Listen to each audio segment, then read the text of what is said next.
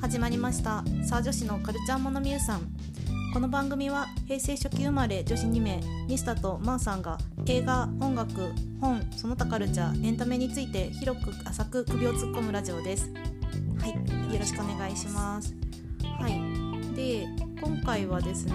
まあ、私が最近よく見ているアベマのラップスター誕生2023っていう番組がありえーと、前から面白いよなどとはニスちゃんに言ってた気がするんですけれども改めてちょっと、うん、そのどこが面白いんだよっていうところを話してプレゼンしていきたいと思います。はい楽しみ、うん、なんかヒップホップとの距離感で言うとまあちょくちょく聞くけど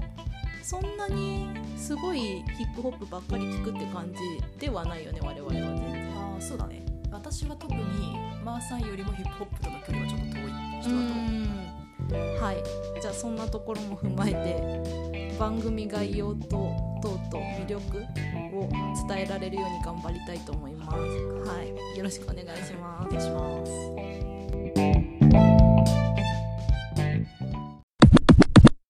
で、えーと、まずこの「ラップスター誕生」っていうのがどういう番組かっていうところを、うん、えーと、説明したいと思うんですけれども一応ウィキから借りまして概要としては次世代のラッパーの発掘をコンセプトとしたオーディション番組。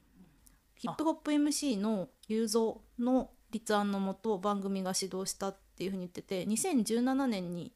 まず1回目のシリーズが始まってましたと。うん、でまああのこの立案した龍造さんって方が今のシーズンとかでもあのずっと MC 司会やってるんだけれども、えーとまあ、この番組についてはそのフリースタイルブームへのカウンターになればいいとコメントしているっていうことで、えーとそのまあ一般というかまだメジャーデビューしてなかったりとかどっかの事務所と契約してないみたいな、えーとラッパーでもラッパーをやっている人たちが、えーと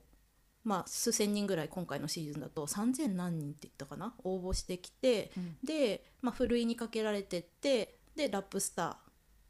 ー1位になった人が、まあ、そのシーズンでのラップスターっていう称号を与えられるっていうような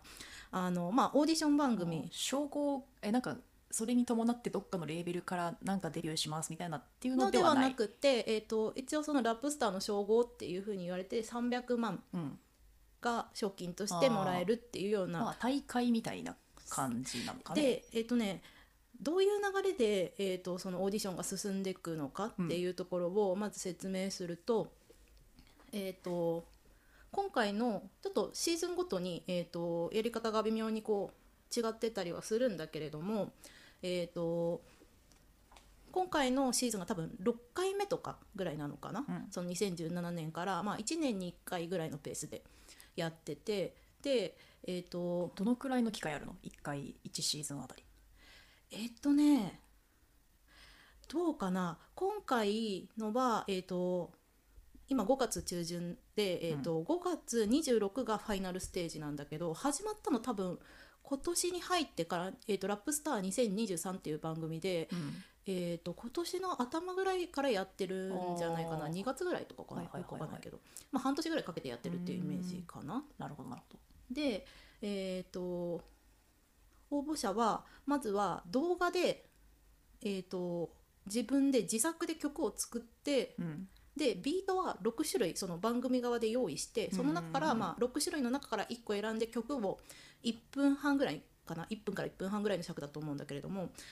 の、えーと、曲を作ってで動画で応募をすると。うんで今回のだとそこからまず、えーとまあ、有識者がその動画を見て130人に絞ります。はいはいはい、で130人にそうそれでも大変だと思うんだけど130人に絞った後は、えーと、まず今回はステージングというかライブを、えーと、大阪と横浜と東京の会場に分けて、うん、えー、と審査員がそれぞれの会場で3人とかかな入って、えー、と審査をしますと。でその130人からライブパフォーマンスを見て30人に絞りますと。はいはい、で30人に絞った後は今度は、えーと、サイファーで、えーとまあ、マイクを回しながら5人ずつぐらいかな、えーと、と5人かける6組に分けてで、えーとまあ、マイクを渡しながらって言ってもパフォーマンスをこう連続でしていくだけなんだけどみんなで。うんその元々のリレー形式みたそいうそうそうそう作ってきた曲をサイファーの形式でこう、えー、と今度は披露すると。えーあそれをサイファーって言うんだ、うんうんえーまあ輪っかになってやってたらサイファーって あのマイク回せたらサイファーだからそれでいいんじゃないかな。でえっ、とこれもだからもともと動画で見せてた曲っていうのを、えー、と動画で審査されてライブパフォーマンスやってそのサイファー形式でやって今度はその今130から30になったステージでやったところをそのサイファーを見て30人から10人に絞りますと。うんで10人に絞った後は今度はフットステージって言ってフットはあの地元のフットなんだけど、えー、とその人の10人一人一人の地元に行ってでその人にちょっと密着取材みたいなのをしてまあ生い立ちなりあのどういう生活を今してるかみたいなはいはいドキュメンタリーっぽいそうそう感じでみたいのがあってからのまあその地元の、えー、と場所で今度は、えー、とさっきの6種類のうちからまた1曲目と違うビートを選んで、うん。それに乗せて曲を披露する。でそこの時点で10人から今度8人に絞られますと。で8人に絞られた後今度合宿のステージがあって、うん。合宿って言っても1日で別に誰かと何かをやるとかじゃなくて、えー、と24時間以内に1曲新しい曲を作ってレコーディングまでする。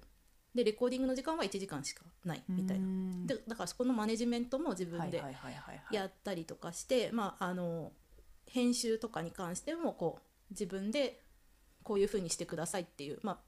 あの編集の人はいるんだけれどもこういう風にやってほしいっていうのを伝えてうん曲を新しく作ると。じゃあ結構明確にこうなんだろうこう届けたいっていう曲のビジョンがないとききっとそういうのがまあそうだね。1時間でこう器用にやるのは結構難しいと思う。でそれは対決形式でさっき8人まで絞られてるから、えー、と1対1その曲をどっちの曲が良かったかっていうのの勝負で、えー、と8人を4人に絞りますと。それはあ審査員？審査員がやってる。そうそうそう全部審査員がやってるんだけど、えー、と8人も、えー、と今半分にしたから4人になったんだけど敗者復活っていう形で落としちゃった4人の中で一番良かった人を、えー、と加えた5人っていうのでファイナルステージに今度なる。うん。でファイナルステージはライブを今まで作ってきた曲2曲あるじゃん。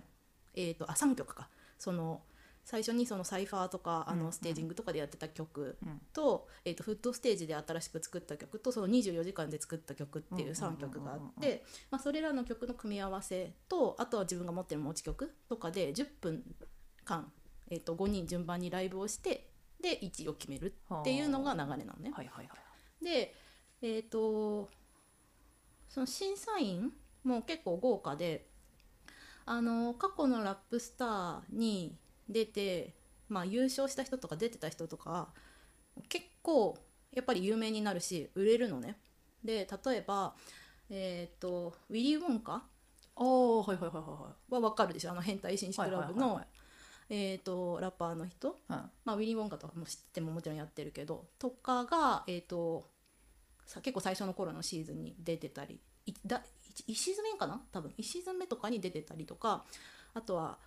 まあ、有名どころだと当時とかラルフとか、えー、と前回のシーズンで出てて優勝したのはエーデンっていう人なんだけどそのファイナルステージとかその、えー、と合宿ぐらいまで残った人とかでもうあのすごい売れてる、うん。この間なんかいいよって紹介したスカイくんとかもそうだし、うん。まあ結構有名なラッパー、はい。今、なんていうの？第一線で活躍しているラッパーを輩出してますっていうのがあるから応募総数もどんどんどんどん増えてってるみたいな感じの番組でで審査員も豪華なのよ。はいはい。審査員はあの最初の130人絞る時点ではあの DJ の人とかも入ってたり、まあ、それも有名な DJ の人が入ってたりとかするんだけど例えばあの BAD HOP の YZERR うんあのちょっと BAD HOP という名前しか知らないな。うん。ーえ川崎ドリフト とかはいはい。えっとあとは、えー、と審査員今7人で回すっていうふうにしてるのかな？だけど、えー、と A ウィッチとあかーはいはいはい。 R-指定アクロ、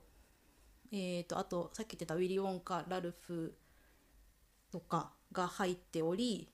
えーとまあ、かなり豪華なメンバーで審査をしているという感じになっております。はい。なるほどでまあ面白いのはその公表してくれるわけよ。うんこのもういろいろなラッパーが 次から次へと出てきてで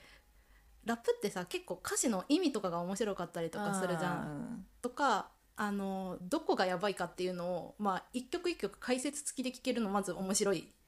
じゃん。でまあ確かにそういうの有識者のあれ聞いた方が楽しいよねそうそうそうそうそう、あこの歌詞こういう風にな意味この意味とこの意味とこの意味かけてあったのすごみたいな。あーなるほど。私ラッのとかプってあんまりちゃんと正直言ってあんまり真面目に聞かないから多分それ聞いたら結構変わりそうだな。うんうんうんうん。とかも面白いしまずなんか出てくるラッパーみんな個性的で、まあ、それが面白い。結構さあのアイドルとかととか普通のアーティストとかと結構ラップというかヒップホップ違うなって思うのはもうその人を前面に出すその人のバックグラウンドとそうだよね。か地元とかね。そうそう地元とかそうそうそうそうそういうのを結構出してくるからなんかそういうのがあの普通のオーディション番組と違ってて、うんうん。結構肩入れしたくなったりとかなんか人間性含めて見て面白いなこういう人この人はさっきのフットステージとかもそうなんだけどこういう生い立ちでこういうバックグラウンドだからこういう歌詞を書くんだっていうのが、まあ、一連の流れとして見れるのよ。はいはいはいはい。そうすると結構入ってくるじゃんこっちも。なるほど。でなんか前にさなんかの回でその西ちゃんがどうしてその女性ソロアーティストで自作自で演のそう人の人が好きなんっっていうていう話でそこになんかこうあの尊敬なり気持ちがこもったりするみたいな話してたじゃん。ね。音楽性と人がの結びつきが強い方がなんかこっち的には没入できるかみたいな話を前にしたね。うん。で、まあ、ヒップホップまさにそういんうんううん。ジャンルだから、確かに。でかつその人間性とかその人っていうのをこう普段だったらさ、まあ、アーティストとかも好きになって調べてこういう人なんだっていうふうに分かってっていうのだけどまずそこがあってから曲を聴くっていう流れにこの番組だとなるから、あー。それが面白いんだよ。はいはいはいはいなるほど。逆なんだ。そうそうそうそう。確かに曲を作るっていうところはさ、まあ、一部なんかじなんかファーストとかあのスカイハーテンのやってたうん。ファーストとかは一部そんなのやってた気がするけど普通のオーディション番組って大体パフォーマンス力でねそうそう見るもんね。そうそうだとかあの伸びしろみたいな感じで見るけどそうじゃなくてそうなんだよ。なんかあの、まあ、最初のコメントでそのフリースタイルへのあのフリースタイル部分へのカウンターになればみたいなことを言ってたけど、まあ、ヒップホップってまあその中にさいろいろダンスとかもあるかもしれないけれどもあのヒップホップっていうジャンル自体はあのうん。フリースタイルなわけじゃなくて、まあ、曲うん。っていうか音楽があるわけじゃん。そこがなくってっていう中でそのオーディション番組として曲を作ってどういうふうに自分を見せるかっていうのをアーティストというか表現者としてみたいな。それを一貫してやらせてるのもやっぱり面白くって。でなんか他のオーディション番組どうやってなんて言うんだろう。完璧にした自分をどうやって見せるか。そっていうのがなんあの、うんうん他のオーディション番組というかアイドルとかのオーディション番組だったら作り込んだ自分をどう見せるかっていうのが勝負になってくると思うんだけどそうじゃなくて素の自分もさらけ出した上でそれを乗せていくことでむしろ相乗効果にするっていうはあ。まあでもヒップホップ自体がそういうジャンルだからそこにそね歴史的にもねそんな感じだもんね。でまあなんかさ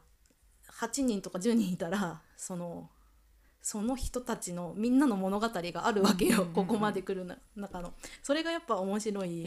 へんだよね。確かに。フリースタイルへのカウンターになるなしたいっていうのは確かにすごく意図としてじゃああるんだろうね。フリースタイルだと本当にその場その瞬間のもうパフォーマンス力の発露発露みたいなので勝負してるもんね。なるほどなるほど。線で見てるんだね。そうそううそうそう。であのなんだけどそのフットステージに行く前もの、えー、とラップもえっ、と大体自己紹介曲みたいな、うん。自分の考えとか自分がどういうに人間人となりっていうのがやっぱりこう初めてさこう出てくるわけじゃん、世の中的にはまだあんまり知られてない存在の自分をこういう人だぜっていうのも含めて紹介するような感じでラップをやるっていうのがあるから、うん。あの歌詞とかも結構そのなんて言うんだろう人柄なり自分がこの例えばあのこの数年間でどういうことをやってきたかとかどういう家庭に生まれ育ったかとか地元の,、まああのうん。県名なり土地名なりを入れたりとかあーっていうのがみんな入ってきてて、でこの人面白そうだなっていうのが、まあ、あの最初のいくつかのステージであった上でフットステージでそれが深掘りされの人間性が分かおーって、はいはい。曲をもう一回聴いてっていうサイクルになってまああーよく考えられてるんですね。面白いよねっていう。へでまあやっぱりヒップホップそういうジャンルだからキャラ立ちも大事だからみんなもう見た目とかも超気合い入れてきてるのが分かって、はい。それも結構面白いのね。はいはいはいはいファッションというか自分の見せ方、こういう風に見られたい人なんだなこの人はみたいなのもあってそれも面白いしあと私とか他の人もそういう目で見てる人もいると思うんだけどあの高校生ラップ選手権っていう高校生のまあラップ甲子園みたいなの、それは、えー、とフリースタイルというかあのディスり合いの勝負うん。をやって、あの1日で勝負するっていうのがあるんだけど、はいはい。まあ、そういうところとかに、えー、と出てた子が今もラップ続けててでもまだ売れてなくてあがいててみたいな感じでもう一回出てきたりとかするとはいはいはい。あああの時見たね。あの子が大きくなってみたいなのとかもあってそれもまあ面白いし。追い方もあるんだね。そうそうそうそう。なんかねまあいろいろ見どころがある番組なんですよ。えちなみにそのあれそのひその人のバックグラウンドとかを深掘りしていくって言ったじゃん、うんうん。やっぱそのバックグラウンドそのみんなが持ってるバックグラウンドとしてはやっぱりちょっとなんだろう。ごくごく普通の家庭に生まれて順調な人生を送ってきましたっていう人よりかはなんでしょうなんか何かを何か抱えている人が多かったりするのかな。それでラップによって成り上がろうとしているみたいな感じのい人が多いのかなっていうイメージを持ってるけど、どうどうなんでしょう？なんかやっぱりそういうラップっていうかヒップホップそのリベンジャー精神じゃないけど、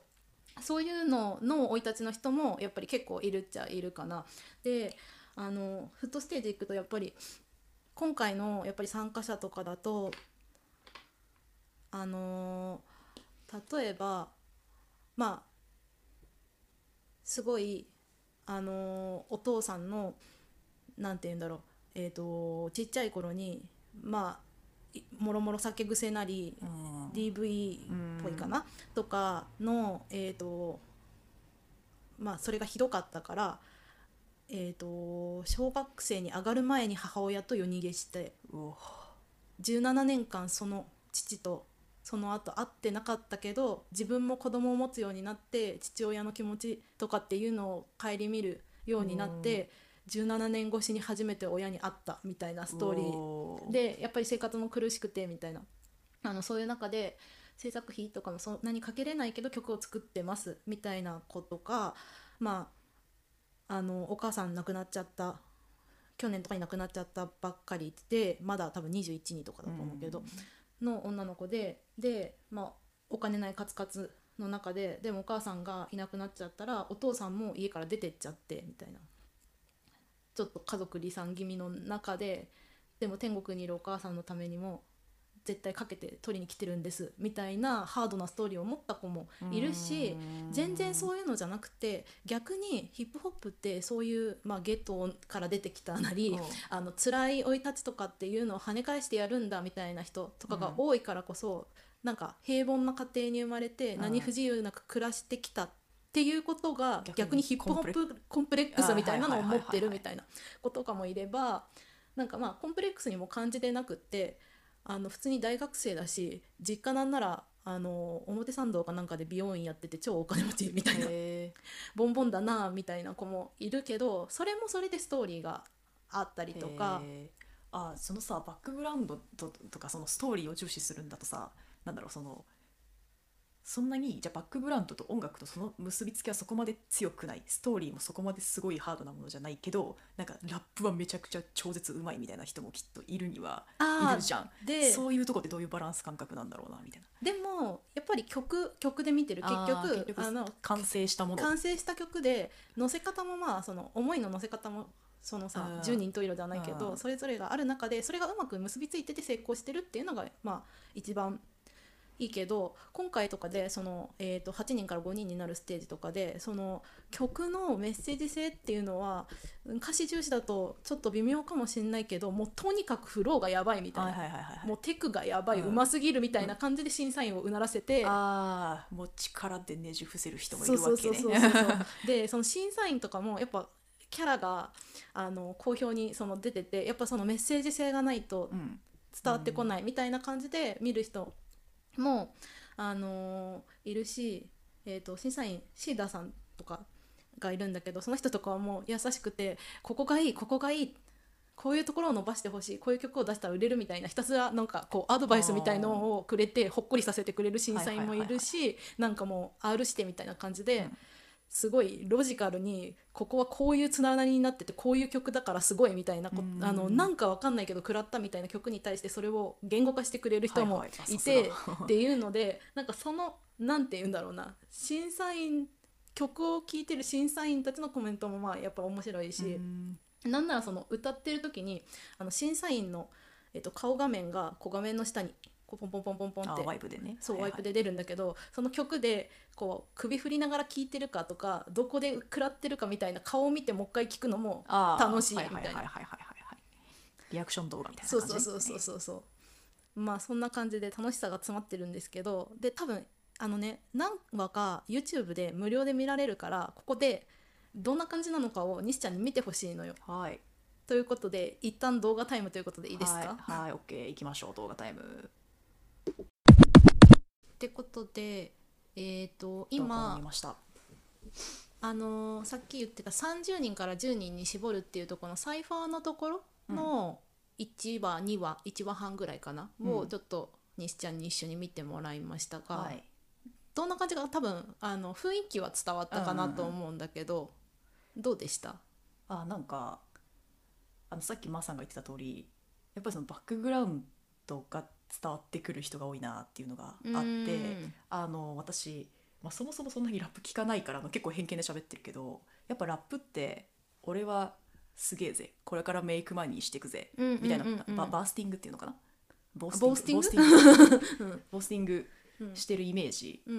があったんだけど私が印象に残ったのはやっぱあのなんだっけセカストであバルニーね。そう。私は買えないだ 私そうそうは買そうえないそうそう。だってやつね。そうそうやっぱああいうなんだろうなちょっとした生活の中の哀愁みたいなのが 漂ってくる人の方がああ面白いしあのこの人の作品とかリリックもっと聞きたいなって思うなって思った。そうね、あとそのサイファーが一巡して終わった後にその R 指定とか H とかがそう公表するじゃん。うんうん。それ聞いてるとその私みたいなそのラップ初心者うんうん。の人でもあーなあこのなこれはなんだろうそのプロから見てもすごいスキルでああるしだし、うんうん。あのそのなんかベクトルの違いみたいなのも言語化してくれるから、まうんうん。あ、例えば、この誰々はオーセンティックなヒップホップをやろうとしてるうん。みたいな。けどなんかちょっとまだ面白みがないよねみたいな話をしてて、うんうん。あそれの一方あこの子はすごくキャラが立ってるしそのバックグラウンドもうんぬんみたいな。うんうんうんなんか結構ちゃんと対立させて話してくれるから、うん私の中であこの人はこうでこうでみたいななんかちょっと位置づけみたいなポジションマップみたいのがちょっと頭の中にできてくるから、うんうんあなんかそれで結構ちょっと解像度上がるなっていうのを思って面白かったです。そうね。なんかあのまあ見てもらったところで言うと多分普通のなんて言うんだろうオーディション番組としてのやっぱり面白さももちろん兼ね備えてるわけだから、まあ、人間性伝わってきつつも普通に曲がやっぱ面白いなとか、うんこの人の、まあ、見た目もそうだし雰囲気含めてなんか面白いな惹かれるなみたいなのとかをまああの自分の推しを見つけていくのも普通に、うん。まあ楽しいしあのわこの人絶対上がると思ったのにみたいな。このあとジャッジが入ってあの30人から10人絞られて10人からってまたどんどん絞られていくんだけどそこでももう特にあのフットステージっていう10人のやつを見ちゃった後とかはもう入り込んじゃってるから、うだよね。あー応援してたのにみたいな、上がってほしかったのにみたいなのが結構ね今も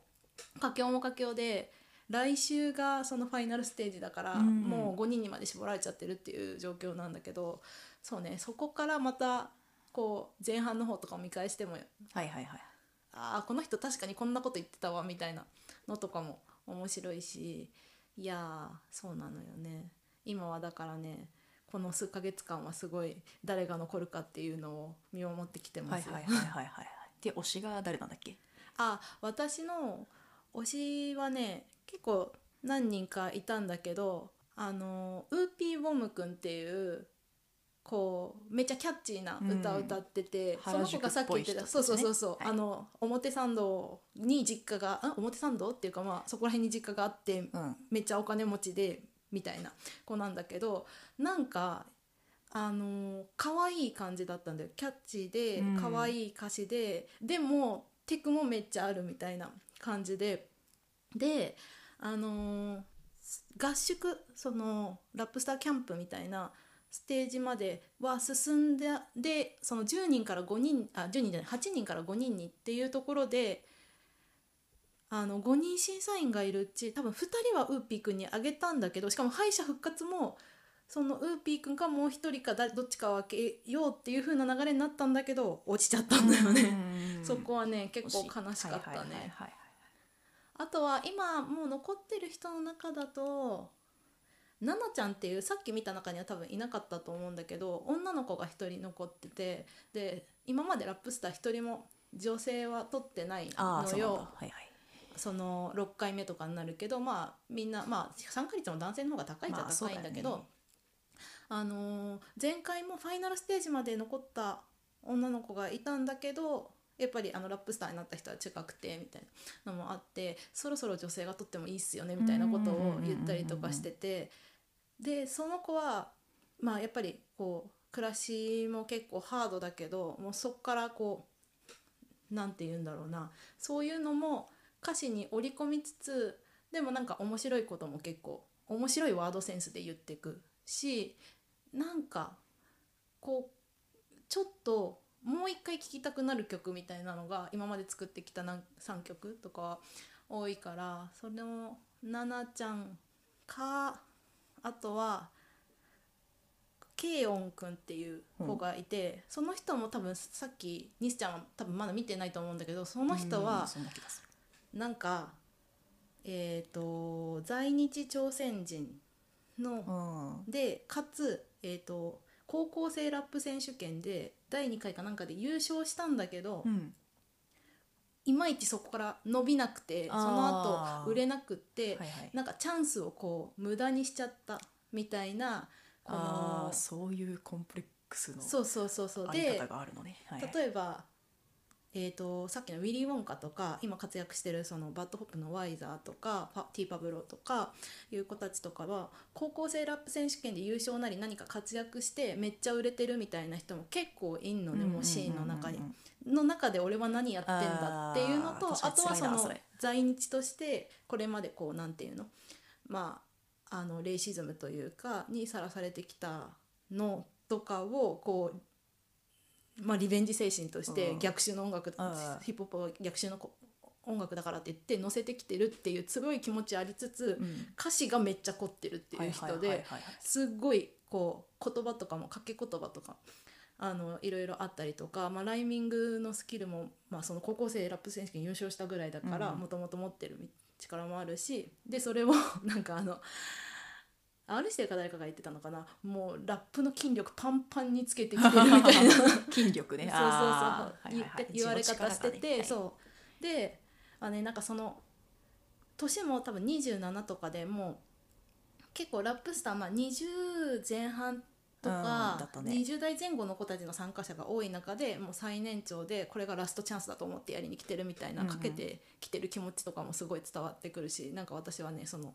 ケイ君とナナちゃんを今のところは応援してるはいがはいはい。もうここまで来たらみんなすごいのよ。しかもみんなフットステージも見てるしその合宿が、まあ、24時間やっててっていうのがあってなんとなくキャラこういう人なんだとかっていうのも見えてるからもうもうそれはねね。応援しちゃってるのよ。誰が勝っても応援しちゃってるのよ。で、まあ、最後がライブだからそのライブのなんていうかな人となりというか、うん。組み立ても自分でやるわけうんうん。よ、だからそこでもまたなんかちょっとあこういうライブするんだこの人みたいな面白さが見えたりとかうんうんうん。もするし、前回優勝したそのエイデンっていう人がいるんだけどその人とかもなんかまあ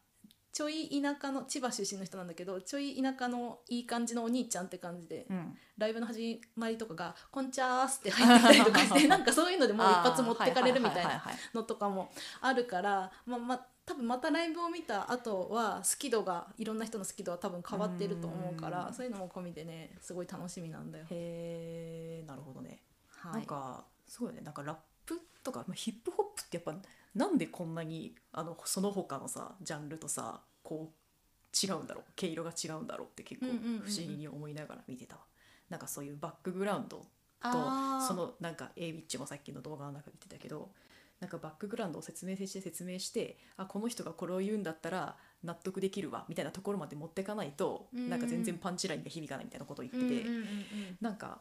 なんだろうね。なんかあんまりポップスの世界にそういうのがはあんまりないしまあロックロックはあるのかな。なんかでもラップやる人は結局あの自分が歌う歌詞を自分で書いてない人って基本的にはいないじゃん。ヒップホップの人たちは。人はそうだね。だから自分がこの歌詞を言うことにすごい意味あるっていうふうには絶対思ってると思うから、そこは多分まああの線が引けるとこなんじゃないかな他のジャンルと。なるほどなるほど、うん。そうだって固有名詞をバリバリ盛り込んでさ、うんもう俺のリリックっていう感じだもんね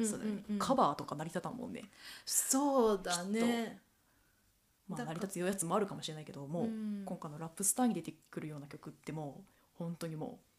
う俺のプロフィールっていう感じだもんね、うん。し多分カバーとかっていうよりはもし同じビートに違う載せるんだったら俺は違う歌詞を書いて持ってくるし、うんうんうんうん。しかもあのラップ自体がその同じビートでもささっきも何回も同じビート流れるけど全然ビートへのこう乗せ方っていうか、うん。フローがみんな違うからもうそれも込みで俺の音楽っていうのをあれで体現してるってことだよね。すごいね。なんかやっぱ自由度が高いんだねなんかねそのメロディアスな感じのものよりもやっぱりなんだろうこうメロディーがないがゆえの。ね個性の出し方がめっちゃあるなっていうのは確かに面白いわって思った、うん。へえそうなのよ。面白かったです。そうなのよ。で前回のラップスターに出てて落ちちゃった人とかも出てきたりもするし、うん。なんかねこう重層的なこうストーリーみたいなのをこう読んじゃってそれも含めてちょっとね入れ込むというか楽しくなっちゃうっていう感じだね。なるほど。はいそんなところかな、はい。まあ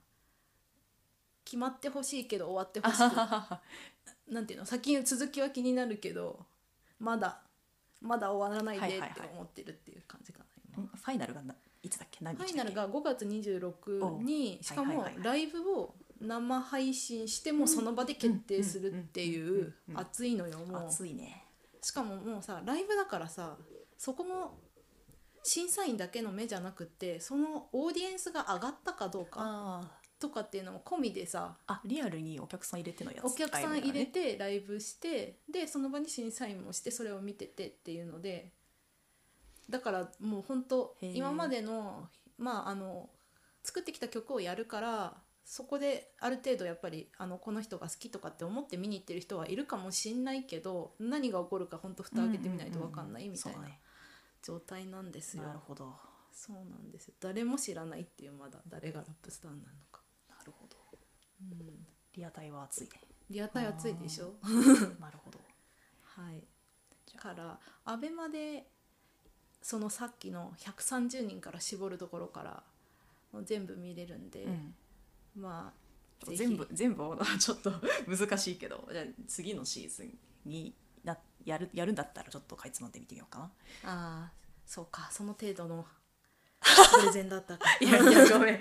えだってえ何回やるの？23のやつを全部さお23年の今シーズンのやつ全部追おうとするとどのくらいかかるの？ああどんぐらいかかるんだろう。あでも別に130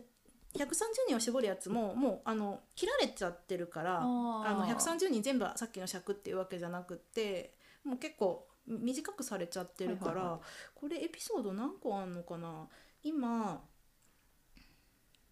14まで来た。15で終わりなんだから。あなるほど。あもっとあるかと思ってた。まあそんなもんか。そうだよね、んん。っ週1ぐらいで新しいエピソードが出るのかな？て感じだったかな、はいはいはいはい。なるほど。そうそう。土曜更新なんだけど毎週。もうスキップされた回とかはああみたいな。あなってたよ。なるほどね。うん。はいまあそんなところでプレゼンに成功したかはちょっと微妙かもしれないけど。そんなことないよ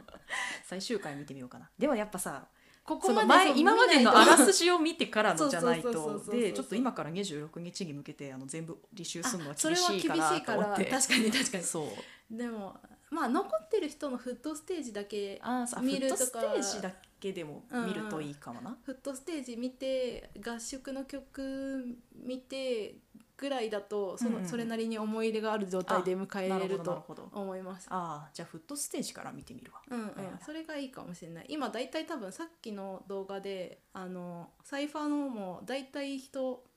あまあね。見たと思うはいはいからはそうね。なるほど。そんな感じで見てくれると嬉しい。はい。じゃあフットステージから見てみます。今週。はい。